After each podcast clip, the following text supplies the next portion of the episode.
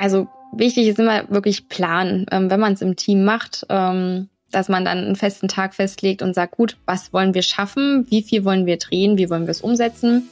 Und dann das Hochladen ist natürlich essentiell, weil man muss schauen, wann sind denn meine User am aktivsten. Also bei mir ist es beispielsweise so, dass die zwischen 18, 19 Uhr die aktivste Zeit haben. Also ist es natürlich sinnvoll, die zu dem Zeitpunkt ähm, hochzuladen.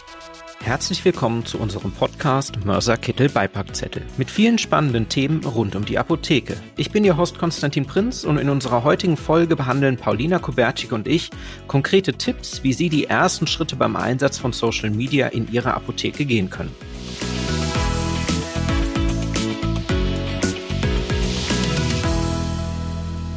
Meine sehr geehrten Damen und Herren, ich begrüße Sie zu einer neuen Folge unseres Podcasts. Dieses Mal, ich freue mich, dass Paulina wieder mit dabei ist. Ich hatte es beim letzten Mal schon angesprochen. Wir haben uns in der ersten Folge im letzten Monat zum Thema Social Media der Thematik aus einer sehr allgemeinen Perspektive genähert und auch damals schon gesagt, es ist sicherlich so, dass wir zu einem späteren Zeitpunkt noch mal etwas stärker in die Tiefe gehen müssen und genau das möchten wir heute tun in unserer zweiten Folge zum Thema Social Media in Apotheken. Und auch an der Stelle nochmal vielen Dank, Paulina, dass du dir nochmal die Zeit genommen hast, dass wir zusammengekommen sind, die Folge aufzunehmen. Ich würde auch gerne direkt in das Thema reinsteigen, weil wir, weil wir doch sehr, sehr viele spannende Punkte auf der Liste für heute haben. Wir haben beim letzten Mal festgestellt, wir haben wahnsinnig viele Möglichkeiten. Wir haben viele verschiedene Plattformen. Wir haben die Zielgruppenthematik angespro angesprochen über die verschiedenen Plattformen hinweg.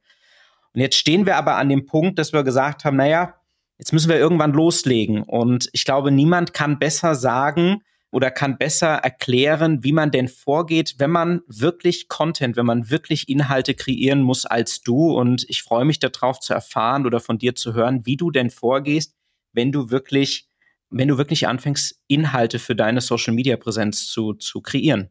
Also an sich ist es erstmal kein Hexenwerk, ähm, so viel erstmal vorweg. Das kriegt jeder hin, der ein, ein Handy hat. Und Gott sei Dank hat ja heutzutage so gut wie jeder ein, ein Handy. Das ist halt die wichtigste Ausrüstung, die wir tatsächlich brauchen. Und entweder hat man jemanden, der einen filmt, oder man nutzt einfach ein Stativ, wo man das Handy dann so einklemmen kann ja, und dann kann es eigentlich schon direkt losgehen. Wichtig ist, dass man, wenn man Videos erstellt und Content kreiert, dass man das nicht direkt ähm, über die App aufnimmt, sondern mit seiner ganz normalen Kamera-App, die jeder am Handy schon mit dabei hat.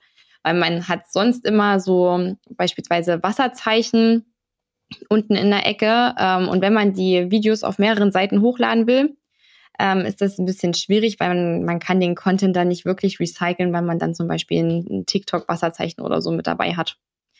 Genau, dann sollte man immer achten, wenn man es vor allem in der Apotheke dreht, ähm, dass man auf die Beleuchtung achtet. Also dass man jetzt nicht ähm, in einem zu dunklen Raum ähm, das dreht, wo man kaum erkannt wird, ähm, aber auch nicht zu überbeleuchtet, dass das ganze Gesicht strahlt wie ein Engel. Genau, also immer ein bisschen schauen, dass man, dass das ein bisschen ausgeglichener ist. Und bevor man anfängt, ein Video zu drehen, ist es wichtig, dass man den plant, weil wenn ich ähm, anfange, ein Video hochzuladen, ähm, muss ich daran anknüpfen können. Also ich kann jetzt nicht ein Video hochladen und dann mache ich sechs Wochen mal nichts, weil dann haben wir ja das Thema wieder keine Kundengewinnung, weil ich so nicht ähm, gezeigt werde den, den anderen Leuten auf Instagram und Co. Und ich, was ich immer gerne mache, ist, ähm, ich sammle meine Ideen über die Woche und schreibe sie mir auf. Weil wenn ich am Samstag oder Sonntag in der Apotheke stehe, dann denke ich immer ganz oft, okay, was irgendwas war am Montag, das war irgendeine lustige Geschichte, aber dann fällt die mir ad hoc gar nicht ein. Und so habe ich mein kleines Büchlein, wo ich dann immer reingucken kann und dann sehe ich, ah ja, die Geschichte war ganz lustig, da könnte man neuen Content draus ähm, kreieren. Genau. Und dann habe ich auch die Möglichkeit, das zu planen, um dann das regelmäßig ähm, posten zu können, um neue Follower zu gewinnen.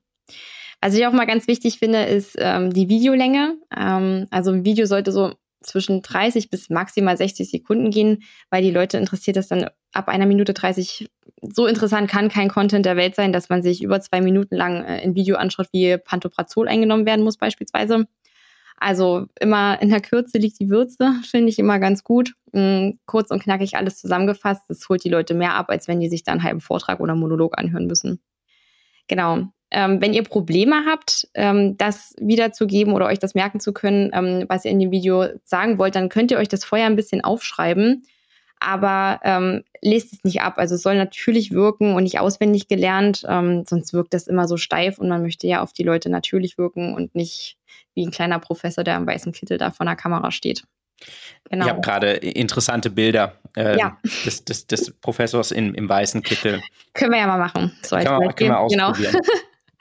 Genau. ähm, du hast einen ganz wichtigen Punkt angesprochen, der, glaube ich, für viele die zentrale Herausforderung ist. Und zwar ist das Thema Sammeln von Ideen oder generell das Generieren von Ideen, weil es muss ja schon, wenn du sagst, wir zielen oder wir peilen etwa an zwei bis drei Beiträge pro Woche, dann brauchen wir ja schon einen sehr systematischen Prozess. Und da ist natürlich dann die Frage, wie kriege ich diesen Prozess so gestaltet, dass ich wirklich auch einen kontinuierlichen Flow an, an Inspiration habe. Wie machst du das? Also woher holst du deine Ideen? Also ich hole meine Ideen tatsächlich von meinen Kunden, also den Leuten in der Beratung aktiv zuhören ähm, die erzählen wirklich die besten Geschichten. Oder wenn irgendwelche Vertreter in die Apotheke kommen und dir wieder ein Ohr abkauen, ähm, ja, am besten wirklich sammeln oder allen Bescheid geben im Team. Es ist ja mal cool, wenn das mehrere machen und nicht nur einer dafür verantwortlich ist. Ähm, und dann kann man die wirklich sammeln. Ich finde es immer gut, wenn man eine Pinnwand hat in der Apotheke. Äh, und wenn man dann sich im Team trifft und die Videos dreht, kann man einfach an die Pinnwand gehen und schauen, okay, das war doch echt ganz lustig, dafür könnte man neuen Content machen. Mhm.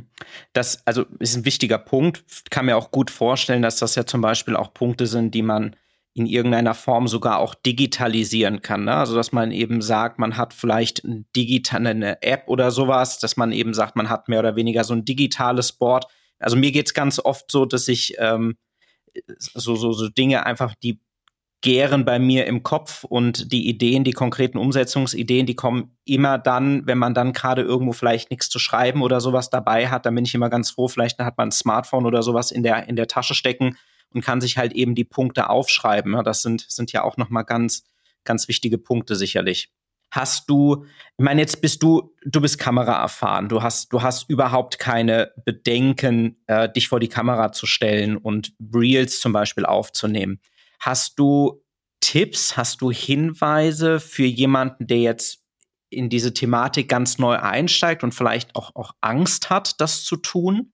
Also ich hatte selber am Anfang Angst. Ähm, ich habe meine Videos am Anfang gar nicht öffentlich hochgeladen, sondern habe das nur meiner Familie geschickt. Ähm, also wenn man da anfangs Bedenken hat, finde ich es ganz gut, wenn man erstmal Probevideos aufnimmt.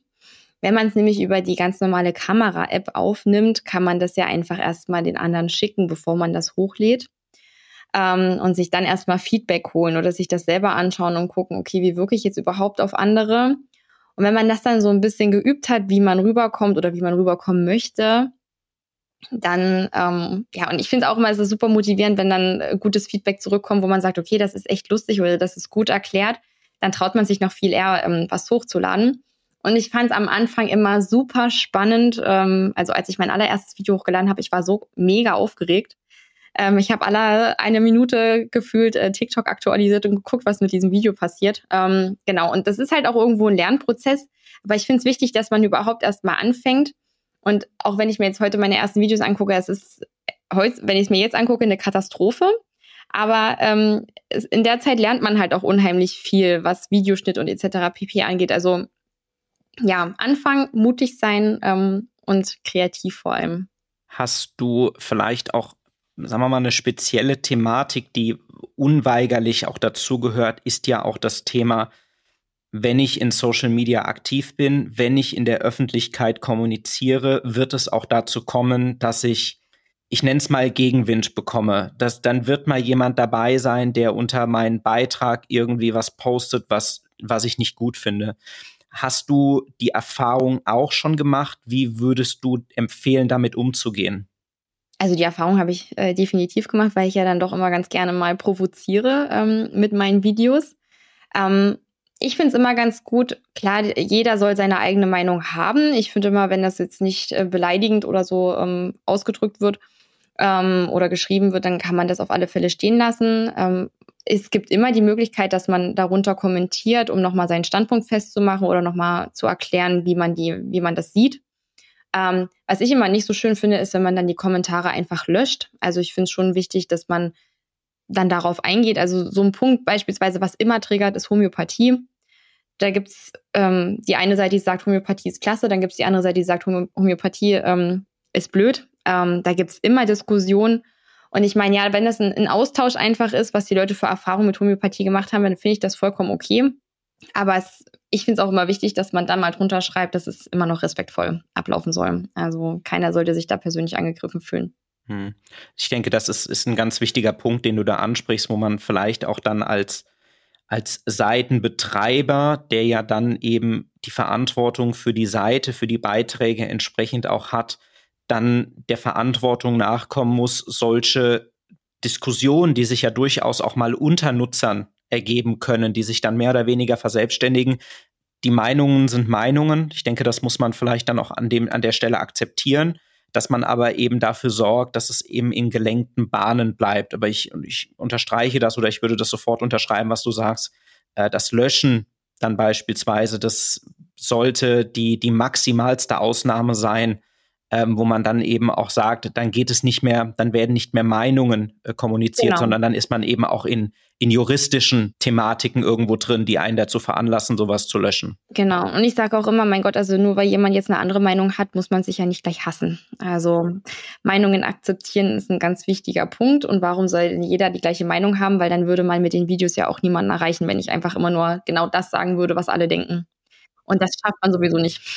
Äh, du hast es ja in der letzten Folge äh, des Podcasts angesprochen, das Thema auch Viralität. Ja? Also das heißt, dieses Erzielen oder das Aufbauen vielleicht auch von Spannungsverhältnissen gehört ja stellenweise auch vielleicht, wenn man es geschickt einsetzt, als gezieltes Instrument dazu, um eben diese viralen Effekte, dieses starke Verbreiten, du sagst es, du, du polarisierst vielleicht auch gerne in deinen Videos. Ähm, es gehört ja eben auch in einer gewissen Art und Weise mit dazu. Und dann muss man auch damit leben und dann sollte man auch keine Angst haben, wenn es, wenn es gegenteilige Meinungen vielleicht auch gibt. Ne? Also ich finde immer, jede Reaktion ist ja eine, eine gute Reaktion, weil das ja Einfluss ähm, auf das Video oder auf den Content hat. Ähm, und wenn viele Leute drunter kommentieren, wird es vielen anderen Leuten halt auch angezeigt. Und das ist ja am Ende das große Ziel. Ich meine, als Apotheke sollte man natürlich schon darauf achten, was man für Content produziert. Ähm, dass das jetzt nicht zu provozierend sein soll, ähm, ist auch klar. Aber äh, wenn man beispielsweise das Thema Homöopathie nochmal aufgreift, da, da wird es immer zwei Meinungen geben. Also man kann es, ich habe selbst mal versucht, ich habe ein, ein Video hochgeladen, ähm, wie man Globuli herstellt. Und da habe ich einfach eins zu eins berichtet, wie es hergestellt wird. Und trotzdem gab es unter diesem Video Kommentare, also die waren teilweise jenseits von Gut und Böse. Ja, es, egal, auch wenn man es neutral ausdrückt, es gibt Themen, da fühlen sich Leute immer provoziert. Ja, die Kunst gehört ist oder die Kunst ist dann sicherlich, dass man es nicht an sich ranlässt. Das ist, glaube ich, wichtig, dass man da auch dann die Angst nicht hat, dass man genau. es, es wird es egal zu welchem Thema, selbst, ähm, sondern das gegen die Thematik. So ja. sehe ich das dann immer ganz gerne. Ganz wichtig. Ne? Ähm, jetzt lass uns doch mal uns gemeinsam in die Situation versetzen. Wir haben uns jetzt wir haben jetzt eine Instagram-Seite als Beispiel aufgebaut, als Apotheke. Wir sind jetzt so weit, haben auch Ideen, wie wir das alles machen wollen, wie wir das gestalten wollen.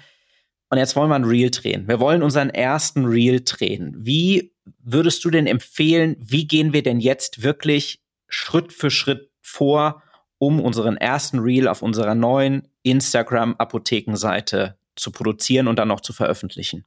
Also wichtig ist immer wirklich planen. Ähm, wenn man es im Team macht, ähm, dass man dann einen festen Tag festlegt und sagt, gut, wir treffen uns heute entweder nach der Arbeit oder der Chef gibt die Möglichkeit, das während der Arbeitszeit zu drehen, ähm, dass man da einen festen Termin hat, genau einen Plan macht, ähm, was wollen wir schaffen, wie viel wollen wir drehen, wie wollen wir es umsetzen.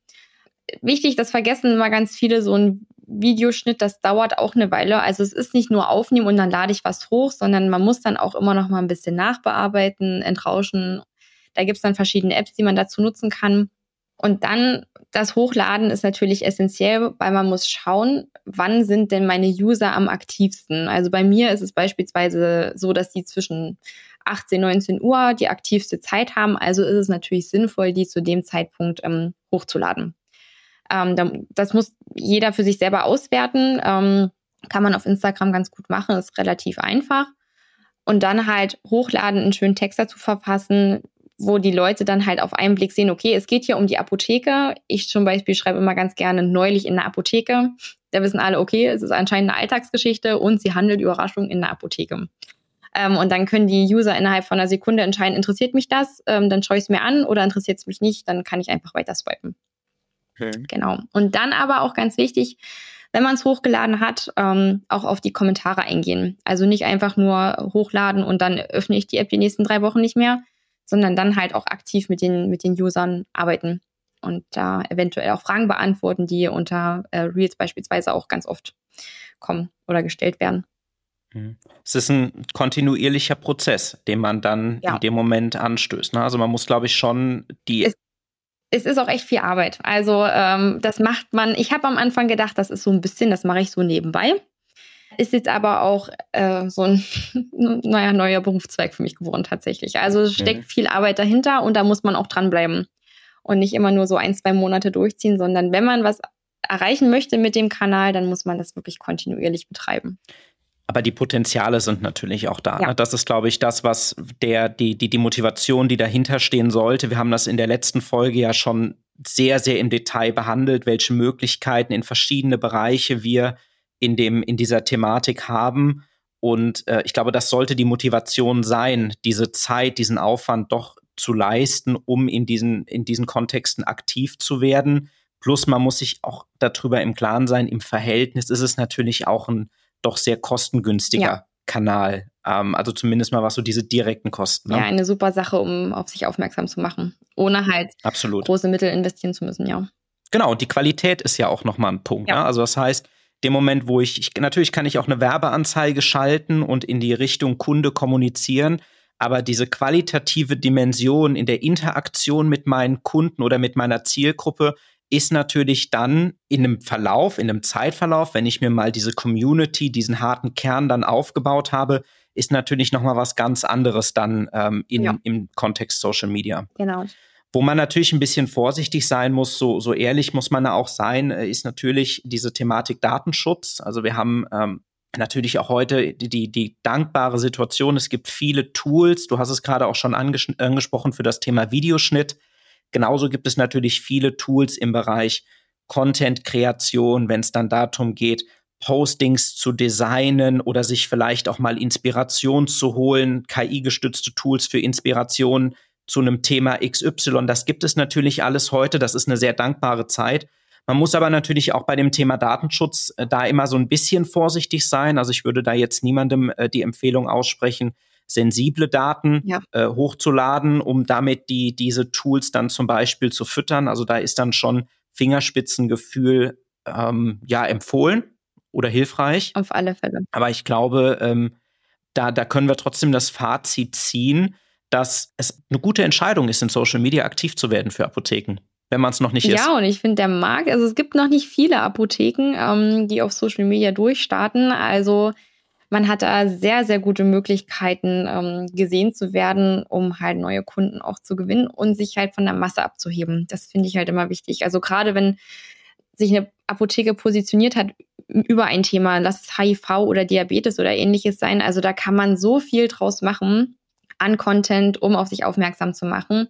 Man muss halt einfach anfangen. Das finde ich ganz wichtig. Anfangen, mutig sein ähm, und dann durchstarten. Und dann noch dranbleiben und dann ja. ist es eigentlich schon fast ein Selbstläufer. Genau. Also das vielleicht jetzt auch nicht. Also Selbstläufer ist äh, schwierig, ja. Ja, es sei denn, man, halt, man ist so ein toller Chef, äh, dass man so ganz tolle Angestellte hat, ähm, die das für einen übernehmen. Dann kann es ein Selbstläufer werden, ja. Ich bin mir ziemlich sicher, dass es sehr viele Apotheken gibt, die genau diese Situation haben und ähm, deswegen es eine gute Möglichkeit ist, die Potenziale zu heben die wir in Social Media haben. Und ich sage immer, in der Apothekenbubble kann man sich auch immer gegenseitig helfen. Also es schadet nie, nachzufragen ähm, oder um Hilfe zu beten. Das stimmt, das stimmt. Paulina, ich sage an der Stelle vielen, vielen Dank für deine Zeit. Gerne. Hat mir sehr viel Spaß gemacht. Es waren sehr, sehr viele interessante Einblicke, äh, insbesondere ähm, die Pinnwand, die wird mir, wird mir in Erinnerung bleiben. äh, meine sehr geehrten Damen und Herren, ich hoffe, dass auch für Sie viele hilfreiche Informationen zum Thema Social Media äh, in dieser Folge transportiert werden konnten. Wir sind uns beide darüber einig, dass auch wenn wir versucht haben, sehr konkret zu werden in der Folge, der ein oder andere Punkt sicherlich noch sehr abstrakt ist. Und ich kann deswegen schon mal vorwegnehmen, dass wir uns dazu entschieden haben, Mitte Juni, genauer gesagt am 19.06., darf ich mich nochmals darüber freuen, dass sich Paulina die Zeit nimmt, dieses Mal aber nicht für eine weitere Podcast-Folge, sondern für ein Webseminar zum Thema Social Media, was uns dann natürlich auch nochmal oder dir natürlich auch nochmal mehr die Möglichkeit gibt, einfach auch konkrete Dinge zu zeigen, damit es mal greifbar, damit es mal visuell greifbar wird. Und ähm, ich freue mich darauf, dass, dass ich viele von Ihnen an diesem Abend dann bei uns in der WEPA School begrüßen darf für das Webseminar zum Thema Social Media. Und ich bin mir ziemlich sicher, dass wir da nochmal mehr konkrete und hilfreiche Informationen bereitstellen können. Genau. vielen, vielen Dank. Vielen Dank fürs Zuhören und bis zur nächsten Folge von Mörser Kittel Beipackzettel. Diese Folge wurde begleitet von Konstantin Prinz und Paulina Kubertschik.